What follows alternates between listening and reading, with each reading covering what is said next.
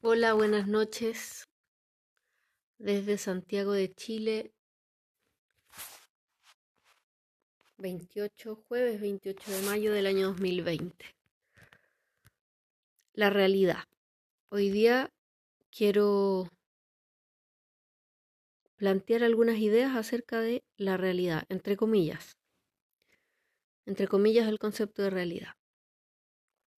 Si bien no es nuevo esto de relacionarnos con las demás personas a través de medios digitales, a través de redes sociales, a través de nuestros dispositivos electrónicos, hay algo que está ocurriendo hoy que es diferente, que es que ya no tenemos, o muchos de nosotros, estamos confinados en nuestros hogares debido a las cuarentenas como estrategia de afrontamiento a la pandemia del COVID-19.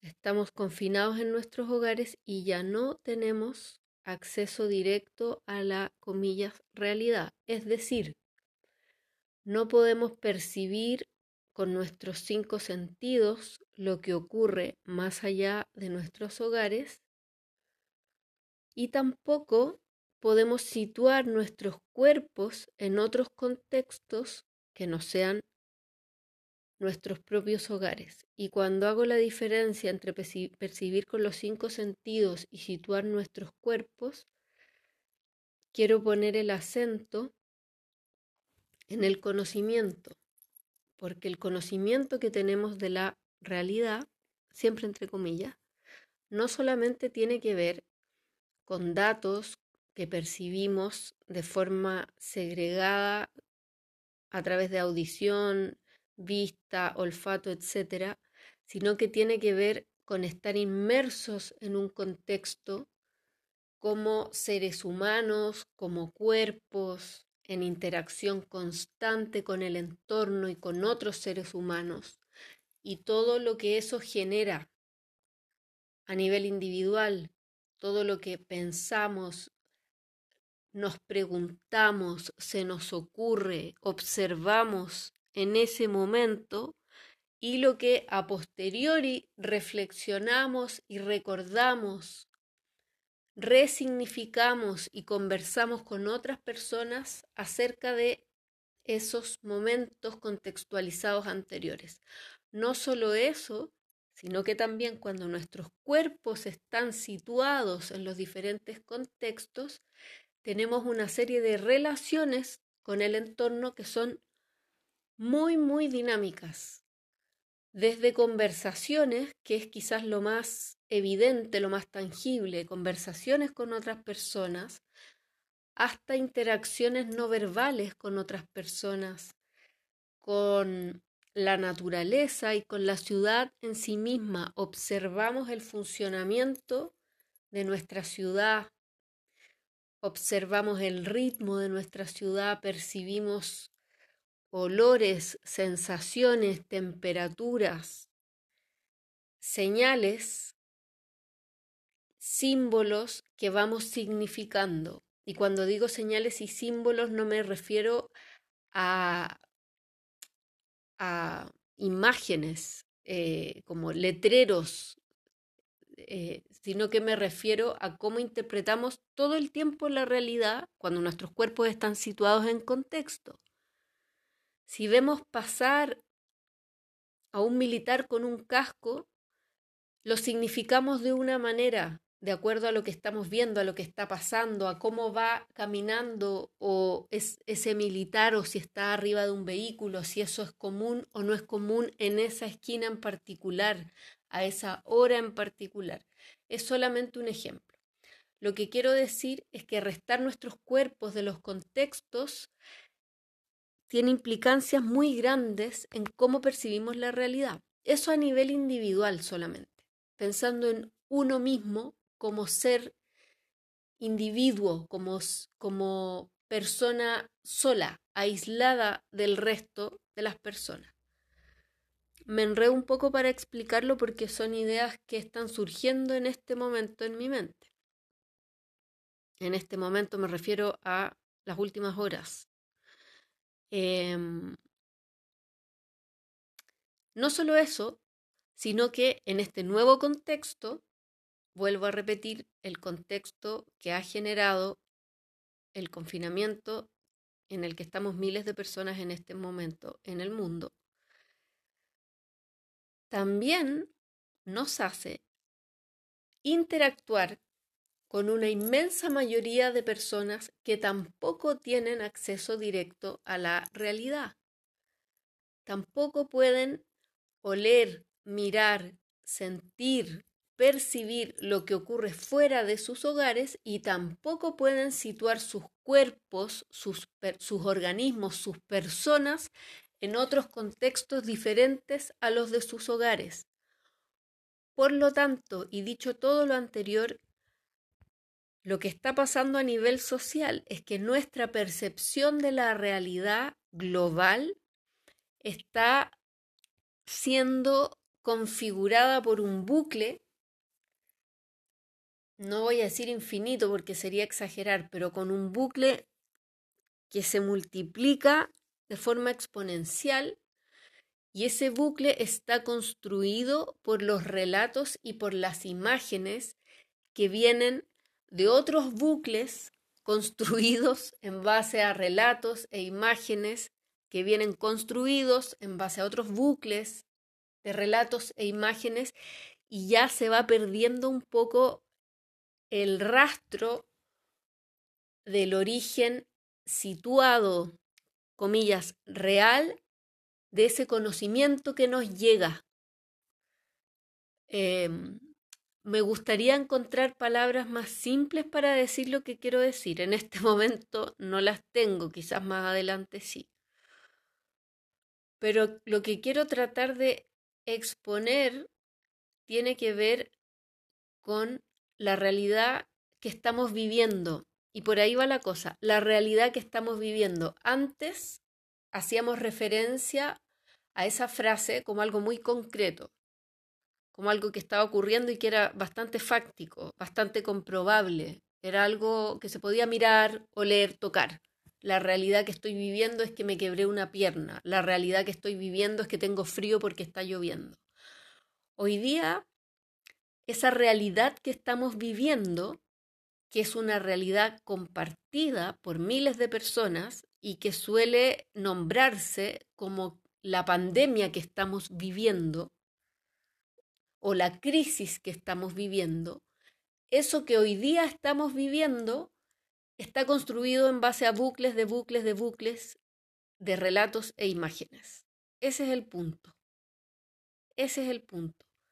Y dada nuestra forma habitual de procesar la información y de relacionarnos con el conocimiento, estamos aceptando esa, comillas, realidad igual que aceptábamos la anterior como un hecho consumado, como, como algo que existe más allá de nuestra subjetividad.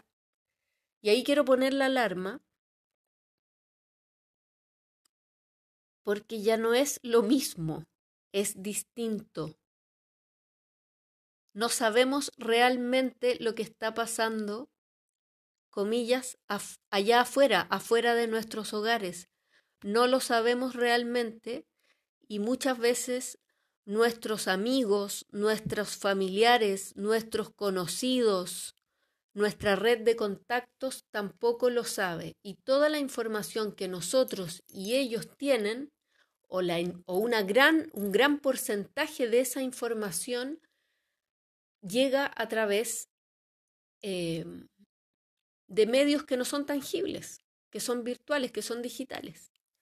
Y si bien hay muchísimas personas que sí están fuera de sus hogares, que sí están en las calles, que sí están en los medios de transporte, que sí están en otras regiones, que sí están en los centros de salud. La información que esas personas tienen eh, tiene un peso muy diferente al que tenía antes. ¿Cómo explicarlo?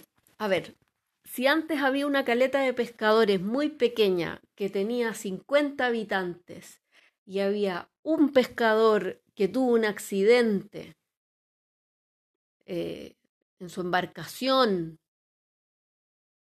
y eso puso en riesgo su vida, esa realidad la podían percibir porque sus cuerpos estaban en ese contexto, no sé, tres personas más y el pescador. Y esas tres personas podían narrarle ese hecho a más personas.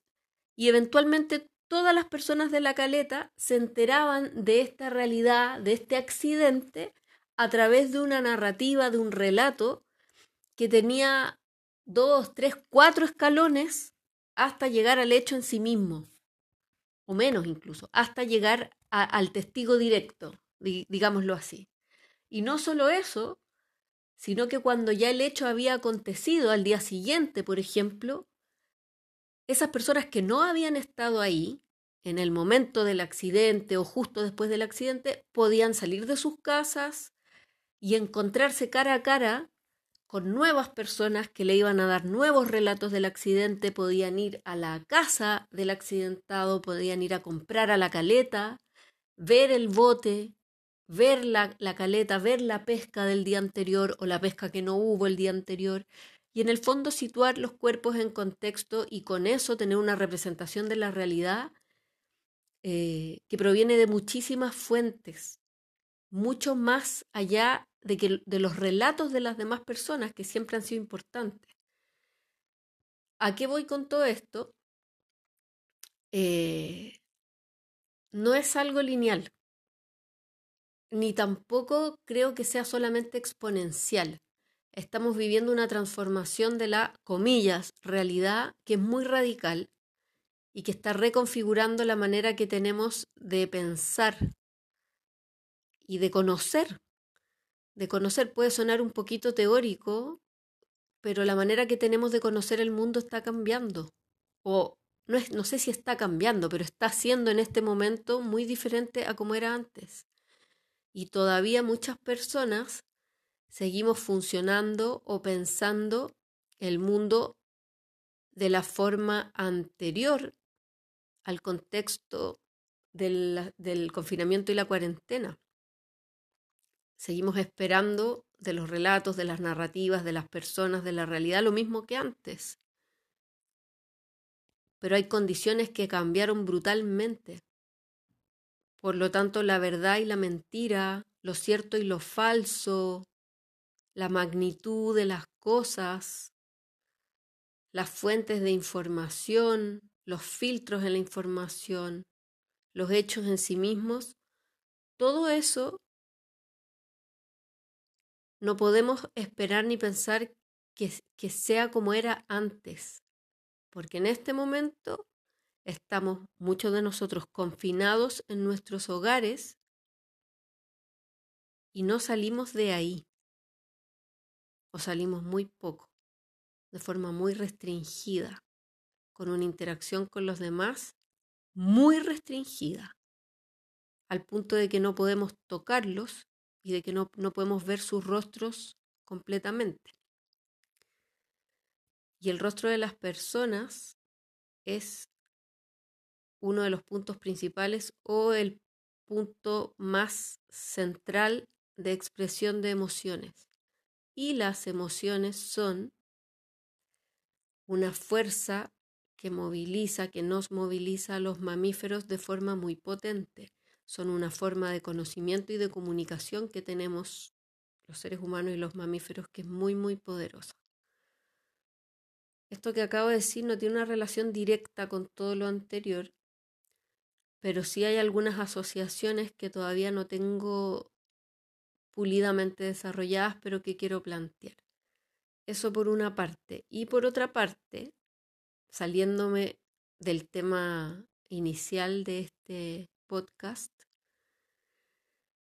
y tomando el tema tangencial que apareció de las emociones, quisiera decir o repetir algo que muchos saben o han escuchado, que es que las emociones son contagiosas, que las emociones son disposiciones a la acción que nos permiten hacer o no hacer ciertas cosas y que nos ponen en un campo visual y en un campo perceptual y generan ideas y dejan fuera otras ideas en razón a esas emociones que estamos experimentando.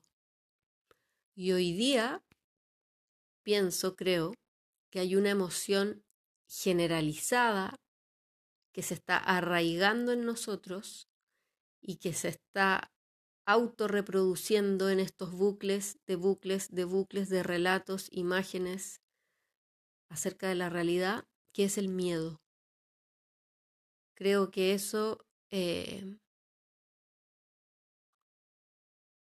que podemos creer en eso, podemos pensar eso o verlo de esa manera. Sí, el miedo está instalándose en las bases de nuestras vidas, de muchas vidas, de muchos de nosotros, y no solo como individuos, repito, sino también en todas las otras redes de, relaciones que no son individuales. Y no existe solo lo individual y lo social, existe una trama compleja, eh, mullida, rica, diversa de relaciones que construyen lo social, de relaciones económicas, de relaciones afectivas, de relaciones entre los cuerpos, de relaciones con el entorno material y con el entorno material. Me refiero con el entorno material de lo creado por los humanos, con el, con el, de relaciones con el entorno material de lo no creado por los seres humanos, de la naturaleza, del aire, del sol. Entonces, para, para ir cerrando, mi intención con esta narración improvisada, por cierto, eh, no del todo articulada, es llamar la atención en este punto que tiene que ver con la comilla realidad y sacar un poco la cabeza fuera del agua o invitarnos a todos nosotros y nosotras a sacar la cabeza fuera del agua y mirar lo que nos está pasando no en términos de salud pública ni de, sanitaria, como se dice, no en ese sentido, sino en el otro sentido, en el sentido de la relación que tenemos con la realidad. Y mm, de qué es lo que nos está pasando con estos bucles de bucles de bucles de miedo. Eso. Hola, ¿cómo están? Hoy día es viernes, viernes, estoy mirando la fecha exacta, viernes 5 de junio del año 2020 en Santiago de Chile. Continuando con el tema la realidad entre comillas, eh, en este episodio vamos a seguir en esa línea y quisiera entregarles hoy día algunos estímulos para hacer asociaciones y reflexiones en torno a ellos y más importante aún para abrir la posibilidad de que los y las oyentes hagan sus propias asociaciones y reflexiones con ellos. Entonces voy a presentar estos estímulos de forma más o menos separada, como si no, sin hacer como, sin tener un hilo conductor entre ellos, porque prefiero así eh, que sean ustedes quienes unen esos puntos de la manera en que les parezca. Lo primero entonces es hablar acerca de lo que recordamos, nuestra memoria y cómo están compuestos nuestros recuerdos. Primero puedo distinguir los recuerdos que tenemos donde nuestro cuerpo está situado e involucrado. Eh, lo que se conoce como recuerdos de experiencias que hemos tenido. Y esos recuerdos pueden tener que ver con eh, sensaciones físicas, olores, imágenes, eh, sonidos, etc. Y algunos los llamamos recuerdos vívidos, donde podemos recrear o evocar en nuestra imaginación situaciones con mucho detalle. ¿Sí? como escenas con mucho detalle, lo que las personas hicieron, dijeron, la temperatura que había, el color, el color de las cosas, los sonidos, las sensaciones físicas, etcétera, etcétera. Fechas. Hay gente que, es muy buena para, recordar datos también. Ese tipo de recuerdos, entonces los, vamos a llamar los recuerdos de experiencias corporales directas, pero también tenemos recuerdos de, experiencias que no, en las que no está involucrado nuestro cuerpo, como por ejemplo cuando recordamos ideas o conceptos o cuando recordamos historias que nos han contado o que hemos leído, cuando recordamos películas que hemos visto, cuando recordamos imágenes que hemos visto. Eh, y eso pasa mucho en este momento. Y esos recuerdos no están del todo separados de los recuerdos donde nuestro cuerpo está involucrado de forma directa. Eh, tiendo a pensar que en nuestro interior en nuestro ser o en nuestra mente, voy a usar la palabra mente que no me acomoda, pero no tengo otra en este momento, en nuestra mente tiendo a pensar que los recuerdos eh, se pueden confundir unos con otros.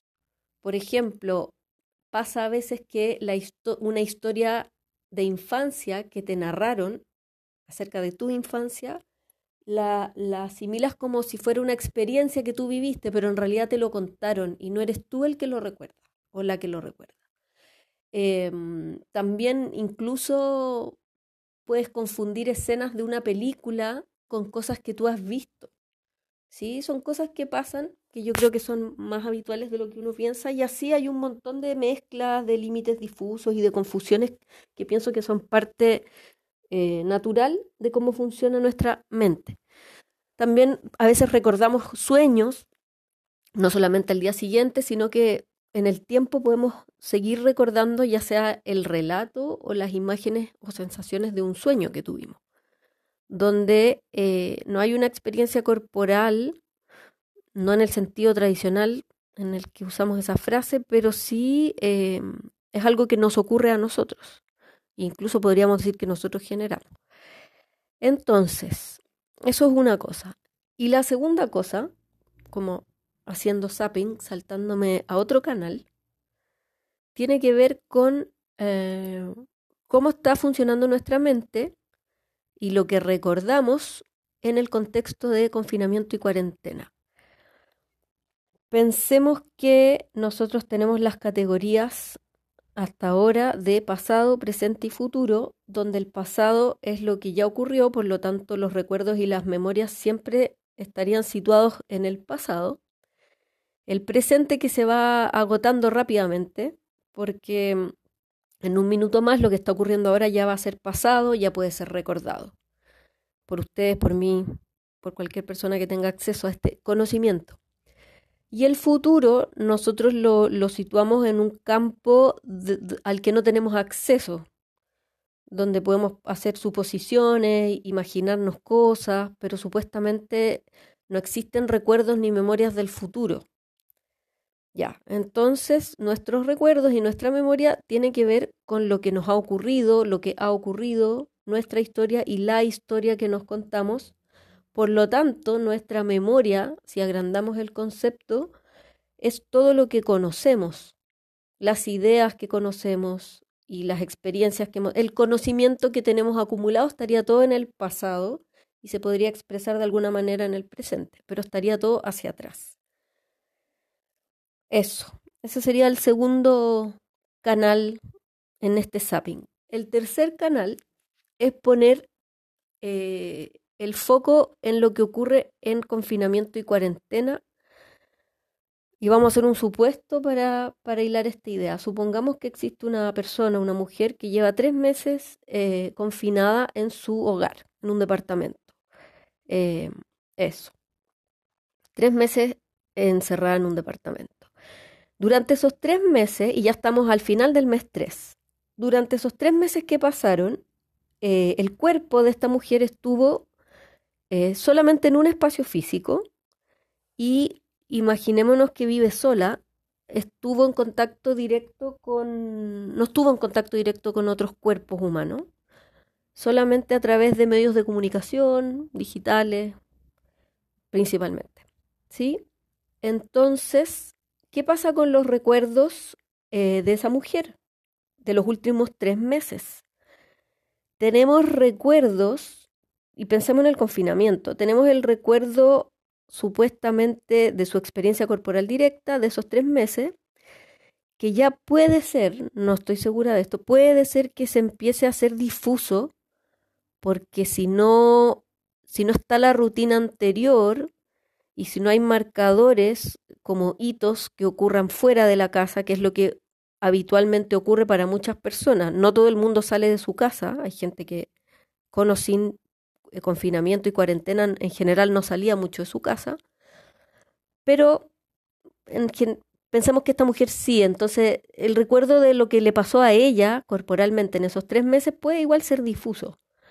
Puede ser extraño también, porque en una casa en tres meses tampoco es mucho, quizás no hay muchos espacios que recorrer, mm, es limitado, se entiende esa idea. Entonces los recuerdos de ella también estarían eh, conformados por la otra parte, contexto pandemia, confinamiento, que tiene que ver con toda la información que ella procesa acerca de lo que está ocurriendo en el mundo exterior.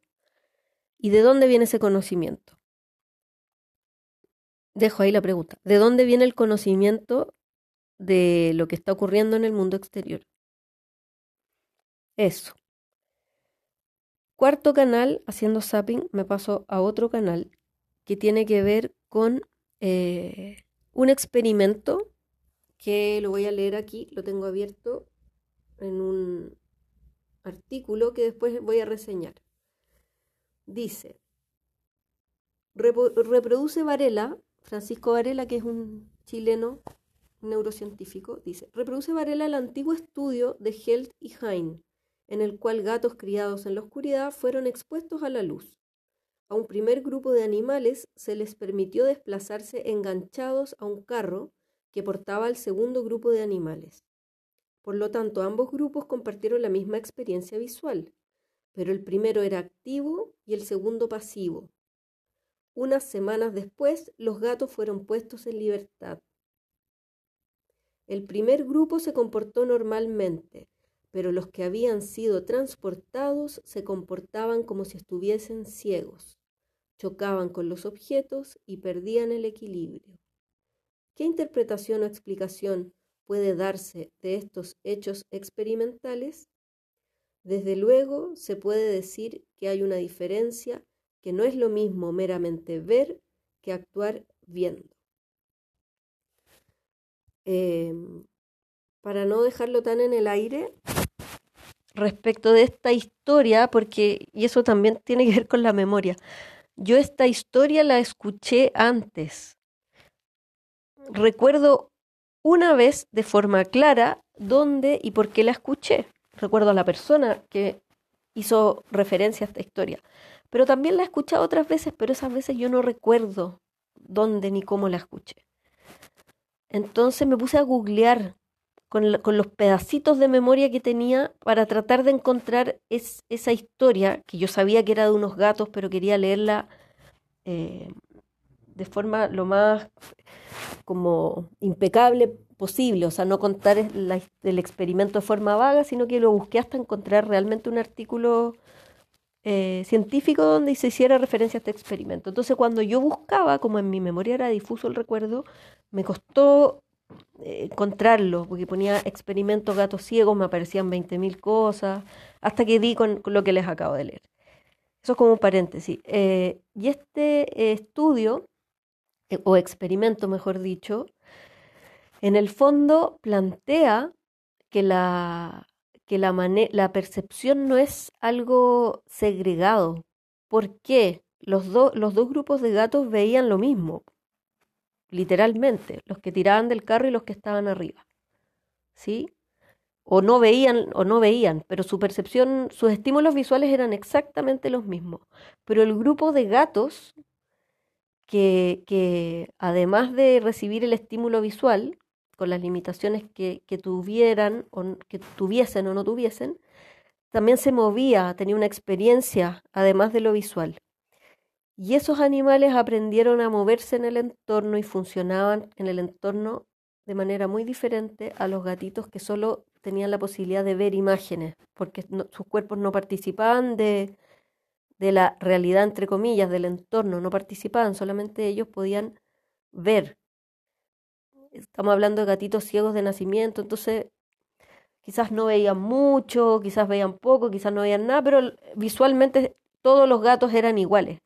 Pero lo que pasó con ellos después de que terminó el experimento y cuando los liberaron de este carro fue muy distinto. Eso.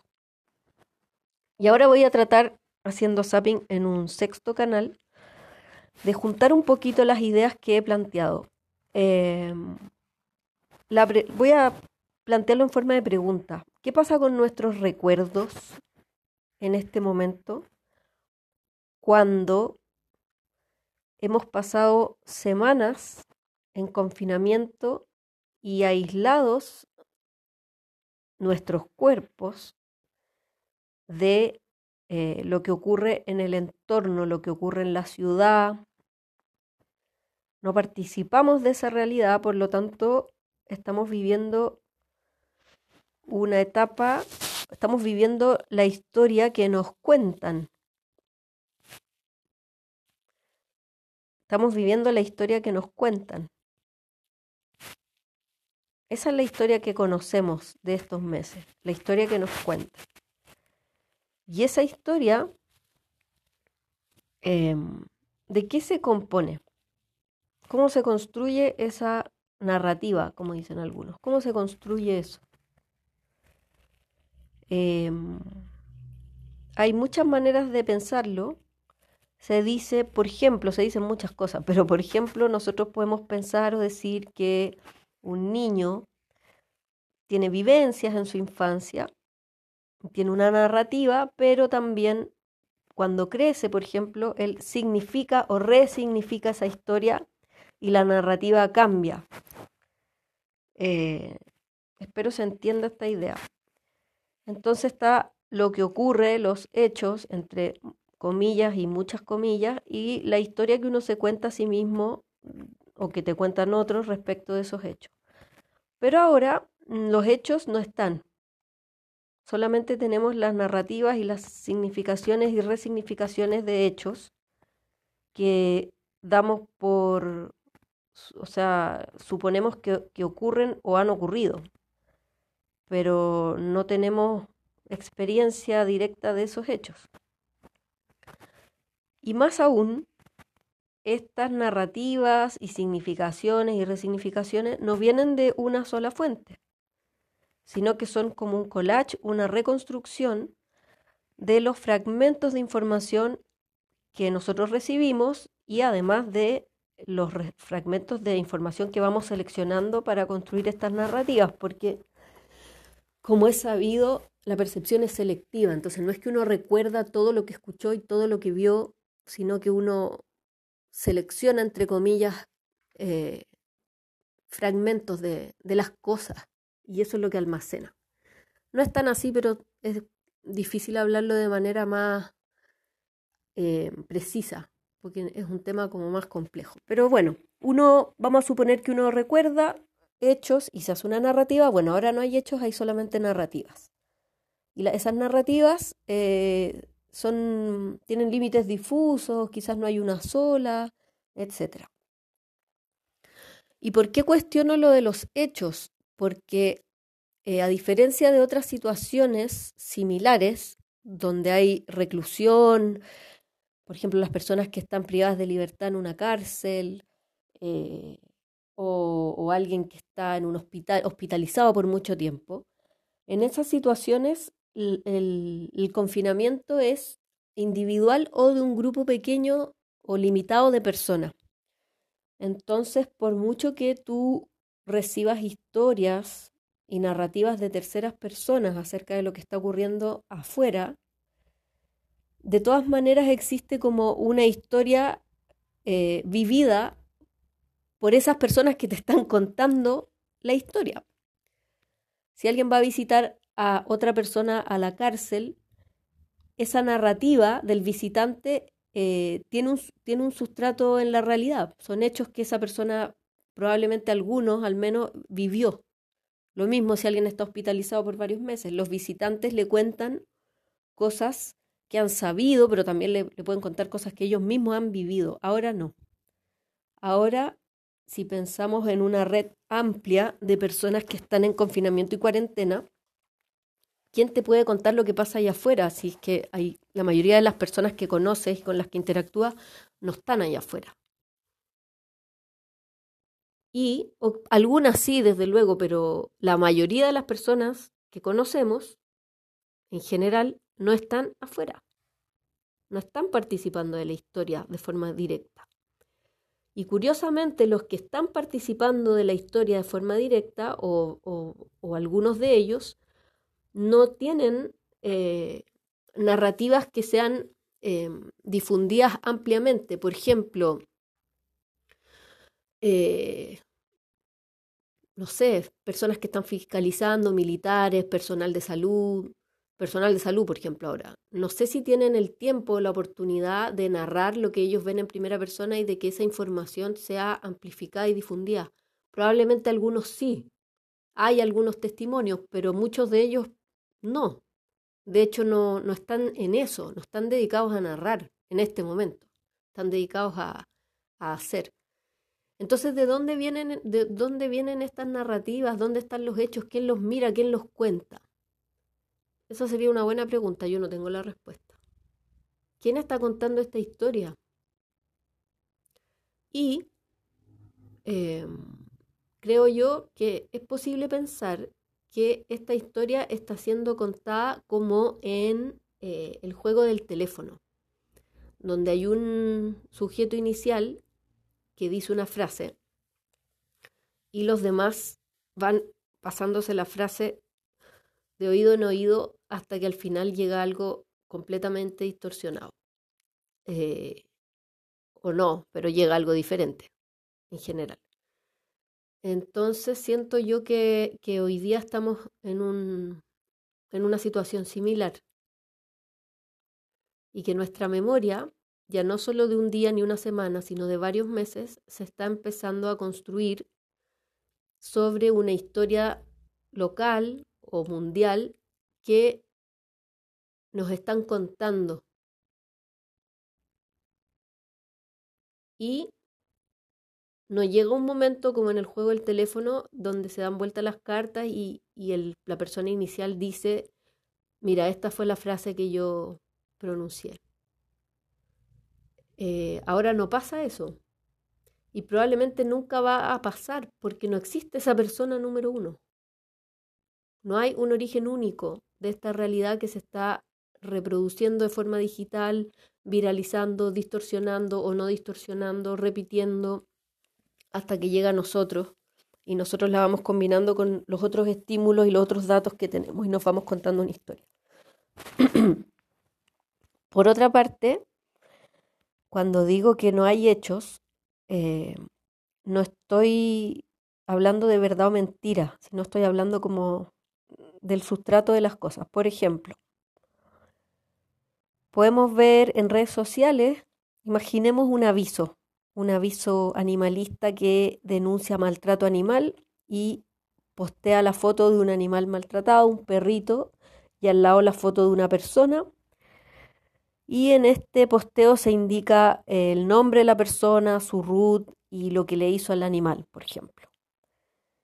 Y ese posteo se viraliza y lo comparte un, un amigo una amiga tuya.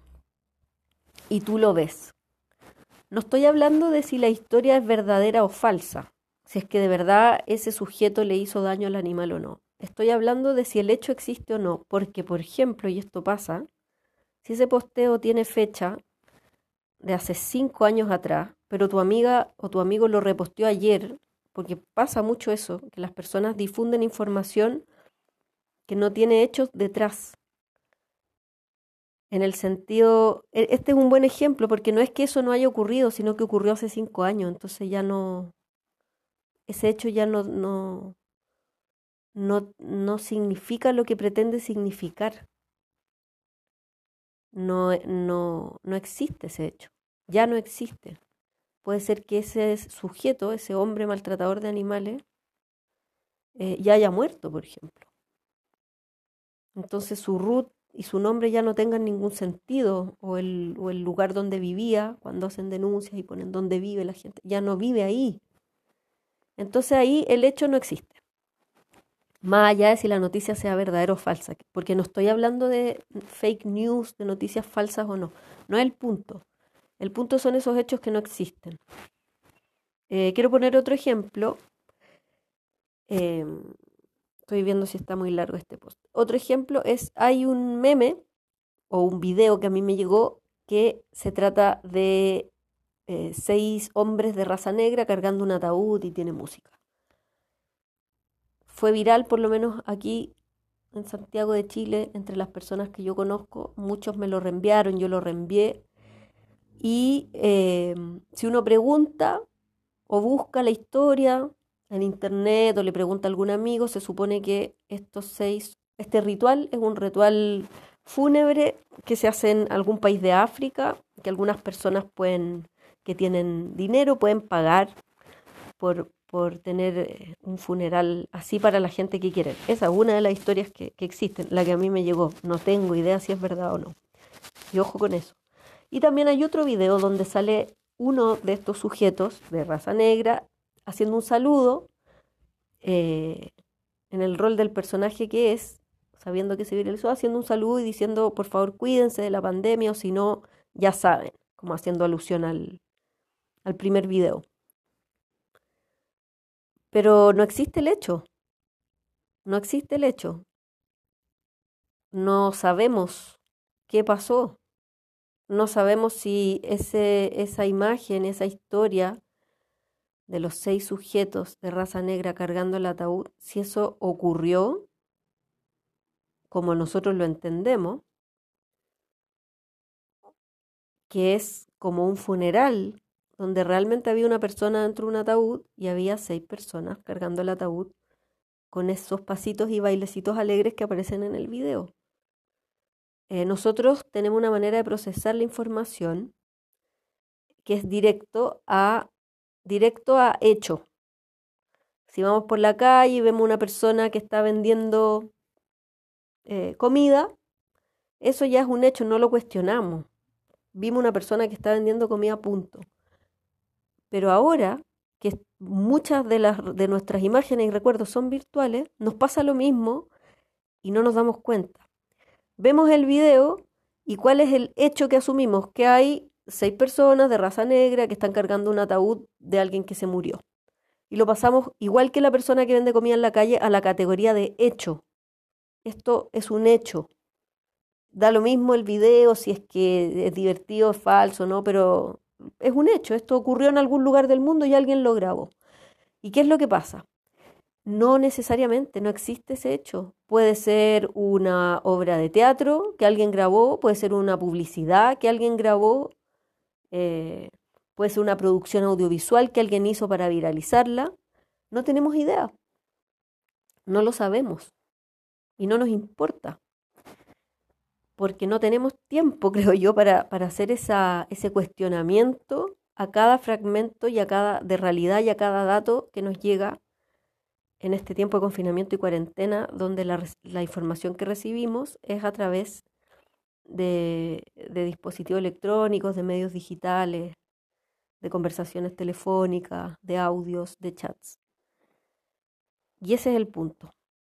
Eh, somos los gatitos que están arriba del carro. No tenemos una experiencia corporal directa con el entorno, solamente tenemos una experiencia visual o mental una experiencia audiovisual en el sentido de no de que vemos y escuchamos de forma directa, una experiencia virtual. Tenemos una experiencia virtual de la realidad que ocurre allá afuera.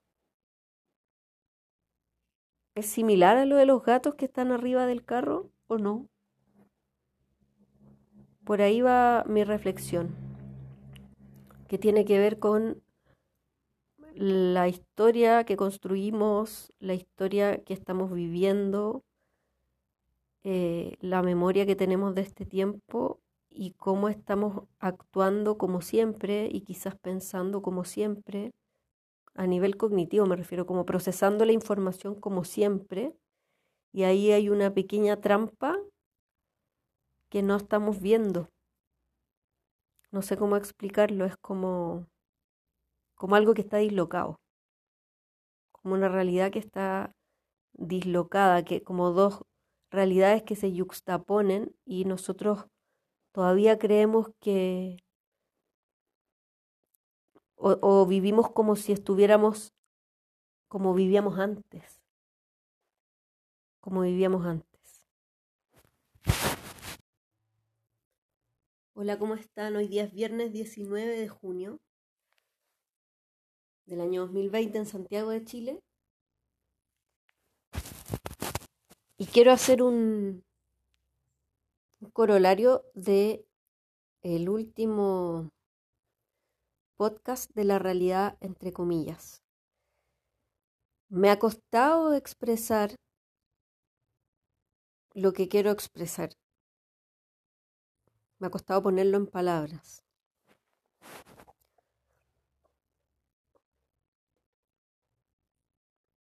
El punto quizás principal de todo esto tiene que ver con la memoria y la percepción y cómo procesamos cognitivamente. El punto quizás tiene que ver con que dado el confinamiento, el encierro y la cuarentena, dado que eso, que ese aislamiento no es de una sola persona ni de un grupo acotado de personas, sino que es un hecho transversal, social, que afecta a ciudades, a países, en el sentido de muchas ciudades dentro de un país y a varios países en el mundo, ese encierro tiene una particularidad diferente a la de otros encierros. Yo hablaba de, historias y narrativas que al final son imágenes que tenemos en nuestra mente. Ya dije que no me gusta usar esa palabra, la voy a seguir usando porque no tengo otra a mano. Nuestra mente se va llenando de estas imágenes de la historia que nos está ocurriendo. Pero estas imágenes vienen de una cadena muy larga y casi no trazable, casi no rastreable de narrativas, de historias y de imágenes que otras personas recibieron.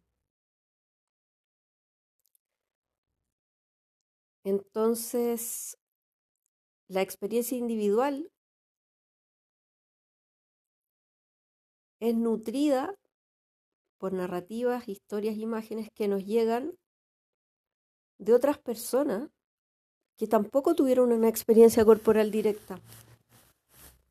Y así como se viralizan, por ejemplo, noticias falsas, donde es muy difícil rastrear quién fue la persona que inició esa noticia, de la misma manera nos llegan imágenes, relatos y narrativas y no sabemos de dónde vienen. Eso desde el punto de vista de nuestras relaciones personales, de nuestro círculo de familiares conocidos y, y toda hasta donde llega nuestra red. Y desde el punto de vista de los medios de comunicación, también son fragmentos y narrativas que, que no podemos trazar, no podemos rastrear. Simplemente podemos confiar o no confiar en los medios y en este momento no confiar es muy angustiante porque no sabemos lo que está pasando afuera de nuestras casas Y si, y si empezáramos a dudar de lo que dicen las noticias, estaríamos en una situación muy paradójica. Por otra parte, yo hago una separación entre lo que nos cuentan o la narrativa y las imágenes que nos llegan a través de nuestra red de personas, conocidas, familiares, cercanas, red digital a todo esto. Lo separo de lo que nos llega digitalmente de los medios de comunicación, pero en realidad no existe esa separación, dado que las personas de nuestra red también están encerradas y confinadas.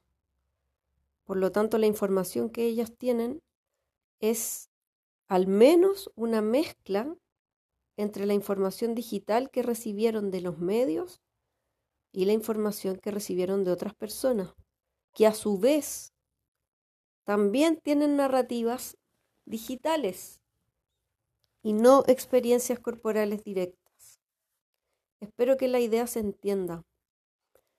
No sé si el ejemplo que voy a poner a continuación ya lo mencioné en otro de los podcasts. Si es así, y esto es un poco reiterativo, les pido disculpas y les explico que estos audios son improvisaciones, son expresiones espontáneas de ideas y, y algunos temas que quiero exponer, expresar y sacar afuera para que otras personas también puedan reflexionar conmigo o podamos reflexionar juntos y juntas en torno a una idea común. Lo común es la idea, no necesariamente una conversación. La idea la podemos ir construyendo entre varias personas. Ese era un paréntesis. Eh, bueno, el ejemplo que voy a poner a continuación, que puede ser reiterativo, tiene que ver con se me olvidó en este momento con a lo que iba. Deme un momentito para recordar. Ya me acordé. Tiene que ver con lo siguiente. Esto no se trata de, de poner en duda las historias que a uno le cuentan. Porque la vida está llena de hechos que no, son narrados por nosotros. O sea, que, no, que nos son narrados. Está llena de las historias que nos cuentan acerca de los abuelos que no conocimos, las historias que nos cuentan acerca del choque que ocurrió en la esquina y viene un vecino y te lo cuenta después de que ocurrió y él lo vio. No se trata de poner en duda los relatos y las narrativas con las que siempre toda la vida hemos construido nuestra historia y nuestra memoria. El punto es hacer notar una diferencia que me parece radical. En estos ejemplos que estoy poniendo, de la narrativa acerca del abuelo que no conocimos, del choque que no vimos. Existen no solo una, sino muchas experiencias corporales directas acerca de esa historia, de ese hecho. Tú puedes conversar con varias personas que te van a dar versiones de ese hecho. Y muchas de esas personas tuvieron una experiencia corporal directa estuvieron involucradas en esa situación. Y las personas que no estuvieron involucradas, por ejemplo, otro primo tuyo que tampoco conoció al abuelo cuando estaba vivo, si bien no estuvo, tiene una narrativa de alguien que sí estuvo con el abuelo. Entonces la, la trazabilidad, que es una palabra que tengo en mente porque hoy día se usa con la pandemia, el rastreo de ese hecho no es tan largo bastante corto. Y además de eso, en el caso de, del vecino que vio un choque, alarguemos un poquito más la cadena. Imaginémonos que es la historia acerca de una persona que vivió hace 10 años en el edificio. Estoy pensando en ejemplos de barrio. Y te cuentan la historia de esa persona que vivió hace 10 años en el edificio. Entonces ya rastrear el hecho es más difícil. Pero sigues teniendo alrededor los departamentos contiguos a aquel donde vivía esta persona. Sigues conociendo a un grupo limitado o menos limitado de personas que compartieron con esa persona. Y en fin, tu cuerpo está puesto ahí, está puesto en un lugar físico.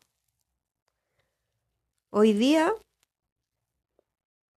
eso no ocurre. Ninguno de los dos ejemplos que puse se parece a lo que estamos viviendo hoy día. esa imagen o ese concepto de la historia narrada, que es, que es algo inherente a la condición humana en el sentido, no a la condición, pero inherente a la historia humana. Siempre hemos construido historias a través de historias. Eso no es nuevo ni es algo que me llame la atención. El punto que quiero poner tiene que ver con que hasta ahora eso siempre estuvo matizado o mezclado con experiencias corporales directas. Siempre. Y en el ejemplo que, que ponía en alguno de los audios de las personas que están en la cárcel, por ejemplo, muchos años, igual ellos tienen narrativas de otros reclusos o de algún visitante que en primera persona le cuenta una historia. Hoy día eso no ocurre. Hoy día es como si la inmensa mayoría de la información que tuviéramos, o que tenemos en realidad, fuera como esta historia del vecino que vivió hace 10 años en el edificio. La mayoría de las imágenes y relatos que tenemos acerca de lo que está pasando en el mundo y afuera de nuestras casas, voy a poner algunos ejemplos, las protestas que hay en Estados Unidos, eh, el asesinato que hubo de una persona de raza negra en Estados Unidos, lo que ocurre en China en torno a las, a las vacunas que están buscando, lo que ocurrió en China en la época, hace unos meses, cuando se tomaron medidas para enfrentar la pandemia. Eso a nivel de, del mundo. Antes estas historias del mundo Em, nunca fueron tantas y tan relevantes en el canal que son los medios de comunicación hacia nosotros. Hoy día ese canal está saturado de esta información y es casi monotemático. Casi el único tema o el principal tema en torno al cual giran las noticias, los comentarios, los programas de radio, los posteos en redes sociales tienen que ver con la pandemia. O sea, los canales digitales están casi saturados de esa información. Incluso significamos este hecho de la pandemia como algo tan grave e importante que hasta puede parecer banal o, inconsecuente, poco humano, que alguien no hable de estos temas o hable de otras cosas. Entonces los canales digitales, nuestros WhatsApps, nuestras redes sociales, nuestros chats, los medios de comunicación digital están saturados de un solo tema que es la pandemia y todo lo que está asociado a ella. Y todo lo que está asociado al caos también que se vive en el mundo, porque el hecho que mencioné acerca del asesinato de esta persona de raza negra en Estados Unidos y otros similares también tiene que ver con caos en el mundo. Entonces ese es un tema que se ha tomado la agenda en los últimos meses. Casi todas las conversaciones giran en torno a eso. Por lo tanto, hemos recibido en estos meses muchísimas imágenes y narrativas en torno a ese único tema. mucha información, mucha información que hemos tenido que procesar. Y, esa mucha, mucha información, imaginémonos, voy a poner un número para poner una imagen. Imaginémonos que hemos recibido un millón de imágenes y historias. De ese bombardeo de imágenes e historias, nosotros lo pasamos directamente a hechos, a hechos. Algunos los descartamos porque nos, nos parece o comprobamos que son fake news, noticias falsas. Otros los ponemos en duda, pero en el fondo la narrativa global es un hecho para nosotros. Sin embargo, no, ni nosotros ni las personas que nos rodean tienen una experiencia corporal directa de la gran mayoría de este millón de estímulos, imágenes y narrativas. De este millón de datos, ¿cuántos tienen debajo una experiencia corporal directa a la que nosotros tengamos acceso? Casi ninguno. Por lo tanto, hoy día, y no sé si esto ha pasado antes en la historia de la humanidad, nosotros estamos siendo protagonistas de nuestra propia historia, como las personas que vivieron la Segunda Guerra Mundial fueron protagonistas de esa época histórica, o las personas que vivieron la gripe española fueron protagonistas de esa época historia, de esa época histórica. Hoy día nosotros estamos siendo protagonistas de una historia que no conocemos en una experiencia corporal directa, estamos siendo protagonistas de una historia que nos están contando. Estamos siendo protagonistas de una historia que nos están contando. Y dicho de otra manera, nos están contando que somos protagonistas de una historia determinada,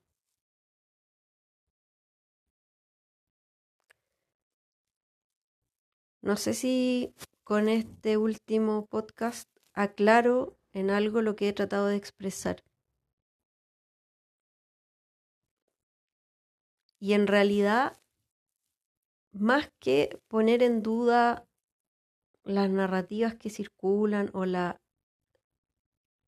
la macro narrativa en la que estamos insertos hoy día, más que eso, quiero simplemente poner un, como una mirilla en algo pequeño que tampoco puedo precisar como quisiera, que es nuestra memoria. Y cómo en estos meses que llevamos confinados, por lo menos aquí en Santiago de Chile, entre las cuarentenas obligatorias y voluntarias ya han pasado más o menos tres meses. Ahora en junio se cumplen más o menos tres meses. Em, ya ha pasado un tiempo más o menos importante en el que estamos sin tener experiencias corporales directas del mundo, muy pocas, muy acotadas, muy restringidas a cierto tipo de actividades. Y estamos, seguimos construyendo recuerdos igual que lo hacíamos antes. De la misma manera, sin darnos cuenta, o quizás lo podría poner así, nuestro cerebro no se ha dado cuenta, y no sé si se vaya a dar cuenta, de que los estímulos que está recibiendo no son reales en el sentido material del término. Creo que quizás ahora estoy llegando a donde quería llegar. Existen estudios de la percepción humana que demuestran que lo que uno imagina a nivel cerebral es exactamente igual que lo que uno vive. A nivel cerebral ocurre eso, el cerebro no distingue entre percepción e ilusión. Quizás esa es la frase que debería haber dicho desde el primer podcast. El cerebro no distingue entre percepción e ilusión. Lo toma como dato. Entonces cuando nosotros vemos imágenes en las pantallas, eh, para nosotros son datos. Para el cerebro son imágenes. y no y el cerebro no cuestiona o nuestro aparato, nuestro sistema nervioso no cuestiona cada imagen que ve. Simplemente los ojos, nuestros ojos toman eso, ese estímulo, lo envían al cerebro y el cerebro, cerebro se llena de imágenes. Muchas imágenes. y quedan ahí. Y después se llena de historias. En realidad el cerebro no se llena de historias. Nosotros vamos reconstruyendo narrativas a partir de todos estos estímulos que ya he mencionado. Y, y seguimos sin tener en estos tres meses acceso directo a nuestra propia historia. No tenemos experiencia en primera persona de esta macrohistoria que nos están contando. No tenemos experiencias corporales directas de todo esto que nos están contando. Nos, está llegando muchísima, muchísima, muchísima información, más que nunca en otras épocas de la humanidad. Hoy día y hace varios años, desde que vivimos en este mundo digitalizado o desde que existe Internet de forma masiva, desde ese entonces nosotros tenemos la posibilidad de, ver y escuchar y saber lo que ocurre en lugares donde no estamos, nunca hemos estado y quizás nunca vamos a estar. Entonces, hoy día, me refiero desde que existe Internet actualmente, en la actualidad, recibimos mucho, mucha, mucha información, mucha más información que hace un siglo atrás, muchísimos más estímulos recibe nuestro sistema nervioso de un tiempo a esta parte. Creo que eso podríamos tomarlo como, como un hecho, partir de ahí. Eso ya, ya significó un cambio que no sé, no sé si nuestro sistema nervioso siguió siendo como había sido los últimos siglos o, se produjo algún cambio en nuestro sistema nervioso con, cuando empezó a pasar esto de los, del bombardeo de estímulos, etc. El tema es que en la actualidad em,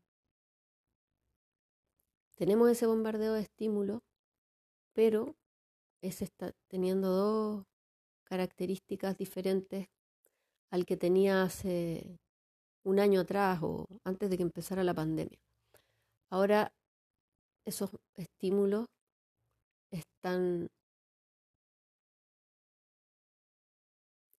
hay una hegemonía, hay como un, una agenda temática. No me refiero solo a los medios, me refiero a las conversaciones sociales, que es la pandemia y el caos y la crisis que estamos viviendo en el mundo. Ese es el tema en torno al cual nos llegan millones de estímulos todos los días. Eh, y además, y esta es otra diferencia importante, además no tenemos acceso directo a esa historia. Y eso creo que es nuevo. Entonces lo voy a poner como una metáfora. Tenemos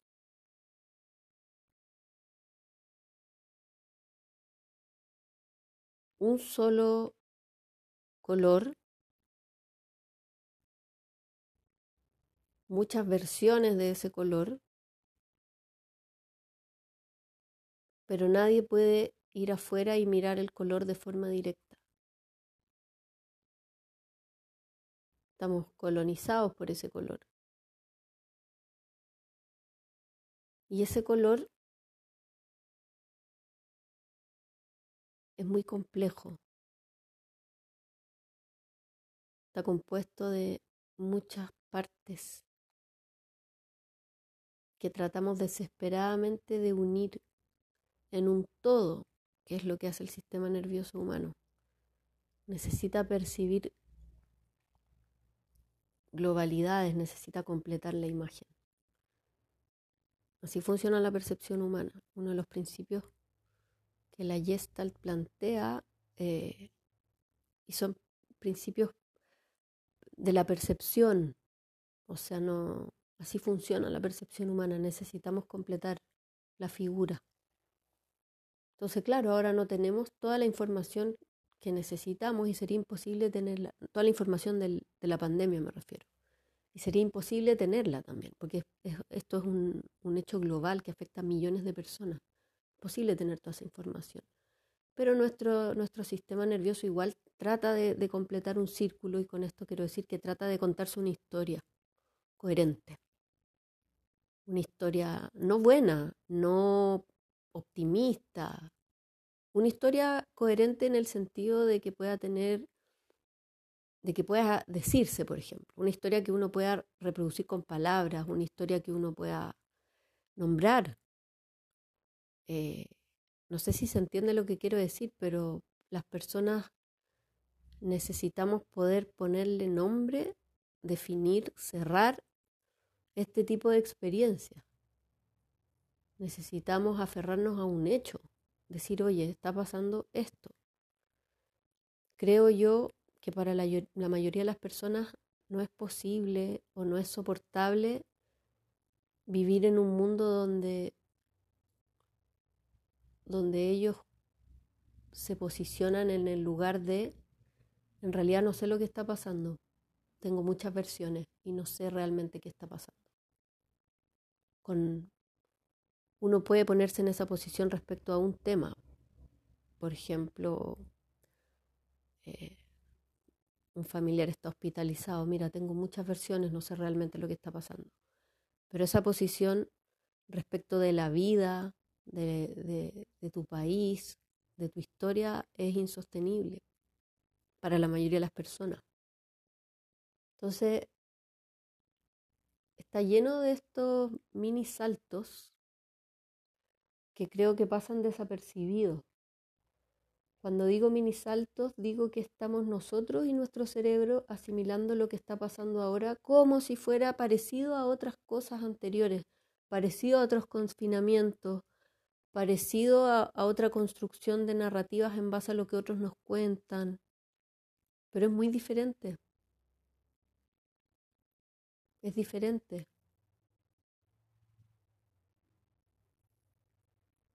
Bueno, voy a seguir tratando de, de, de develar esto que quiero develar. Y cuando digo develar no estoy pensando en algo que esté pasando afuera, estoy pensando en, en algo que, que se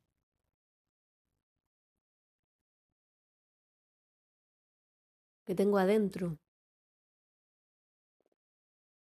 Una sensación, o, la puerta entreabierta que me permite espiar o mirar una idea.